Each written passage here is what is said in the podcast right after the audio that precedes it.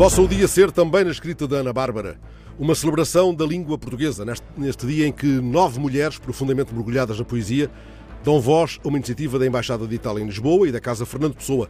Do projeto Português, Lugar de Escrita, Mulheres na Poesia, resulta um livro digital com poemas traduzidos também para italiano, catalão, castelhano, eslovaco, georgiano, húngaro.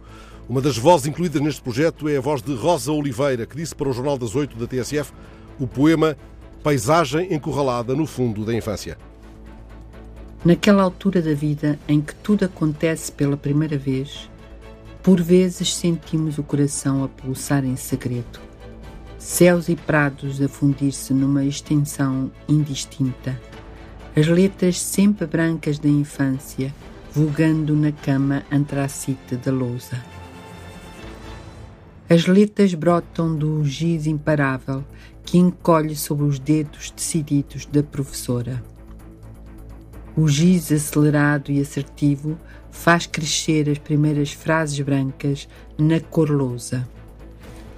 O desenho branco das letras irrompe. Acabamos de ser atingidos pela primeira vez pelo sentido de uma palavra, de uma frase. Ouvimos o tac do giz a marcar o ponto final. Depois a professora vira-se para nós e um sorriso limpa-lhe o esforço de nos mostrar o que é o mundo daqui em diante. Na oval vacilante das nossas vidas, temos agora a primeira prega no solo. Rosa Oliveira, na dobra das notícias, pudesse ser cada notícia aquela altura da vida em que tudo acontece pela primeira vez.